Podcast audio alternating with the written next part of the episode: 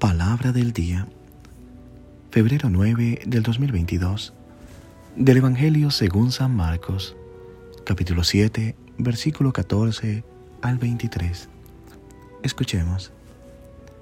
En aquel tiempo, Jesús llamó de nuevo a la gente y les dijo, Escúchenme todos y entiéndanme, nada que entre de fuera puede manchar al hombre, lo que sí lo mancha es lo que sale de dentro cuando entró en una casa para alejarse de la muchedumbre, los discípulos le preguntaron qué quería decir aquella parábola. Él les dijo, ustedes también son incapaces de comprender. No entienden que nada de lo que entra en el hombre desde afuera puede contaminarlo, porque no entra en su corazón, sino en el vientre y después sale del cuerpo. Con estas palabras, declaraba limpios todos los alimentos. Luego agregó, lo que sí mancha al hombre es lo que sale de dentro, porque del corazón del hombre salen las intenciones malas, las fornicaciones, los robos, los homicidios, los adulterios, las codicias, las injusticias, los fraudes, el desenfreno, las envidias, la difamación, el orgullo y la frivolidad. Todas estas maldades salen de dentro y manchan al hombre. Palabra del Señor. Gloria a ti, Señor Jesús.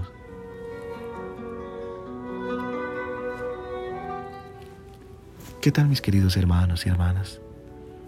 En un día más acompañándote con esta reflexión de la palabra, pidiendo a Dios que ella llene de ánimo, de luz tu vida, que te llene de grandes bendiciones para que la sepas disfrutar y compartir con los seres que tanto amas.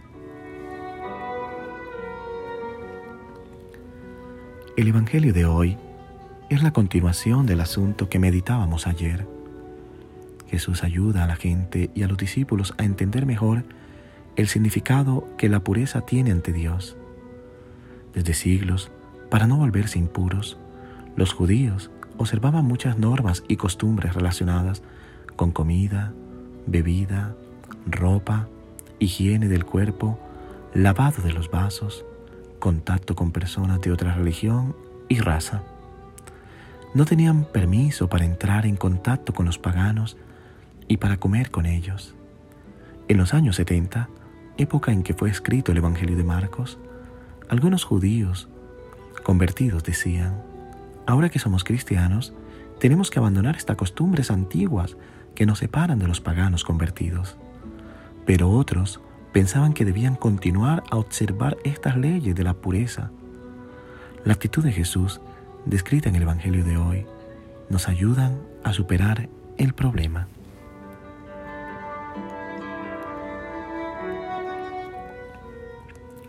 Jesús invierte las cosas lo impuro no viene de fuera para adentro, como enseñaban los doctores de la ley, sino de dentro para afuera.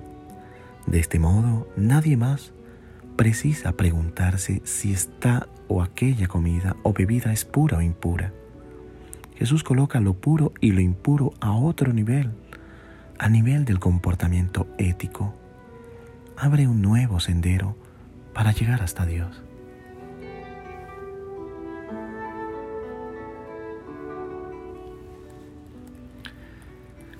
Las palabras de Jesús en el Evangelio de hoy van exactamente en contra de nuestra mentalidad común.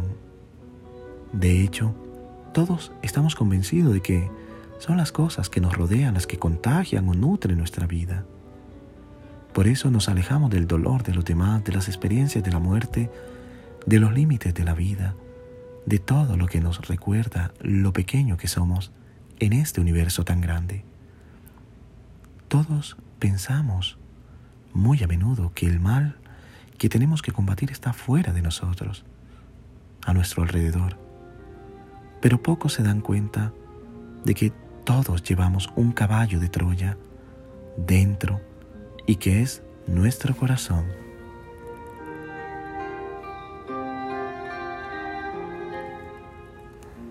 Muy a menudo está ahí la verdadera raíz del mal que nos aqueja y que no somos capaces de vencer. Él es el faraón real de quien debemos escapar. Él es el verdadero Egipto del que hay que escapar. Es el odre viejo que debe volverse nuevo para coger el vino nuevo. Lo que sale del hombre, esto contamina al hombre. En efecto, de dentro, es decir, del corazón de los hombres, salen las malas intenciones.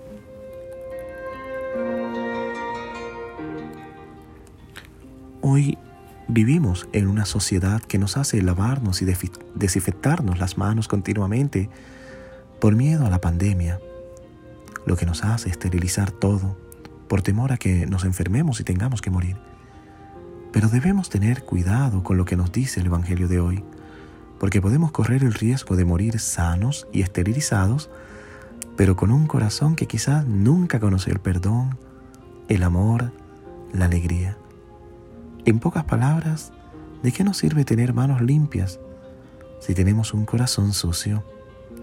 Porque la salvación nace de la higiene del corazón y no de dos simples manos limpias.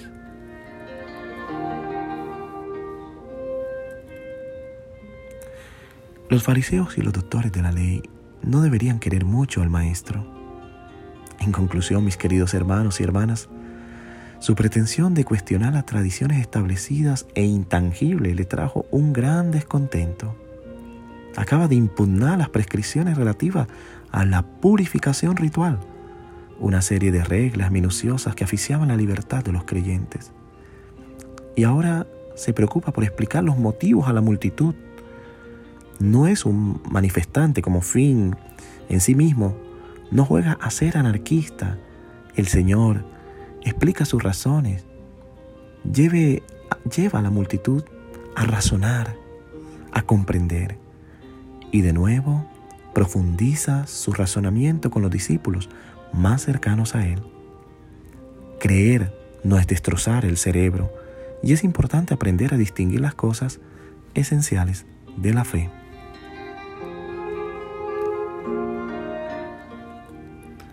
A menudo en nuestras parroquias o comunidades todos se ponen al mismo nivel de los fariseos, como si la fe coincidiera con los hábitos de una comunidad. Es que se hace así o de tal manera. Seamos serios amigos. Tratemos de vivir con verdad el gran don de la libertad que el Señor nos ha dado. Que nuestra fe no se atasque en la arena de las pequeñas recetas que hemos añadido a la norma única, fundamental e inigualable del amor fraterno. Más bien, aprendamos a vivir en fraternidad.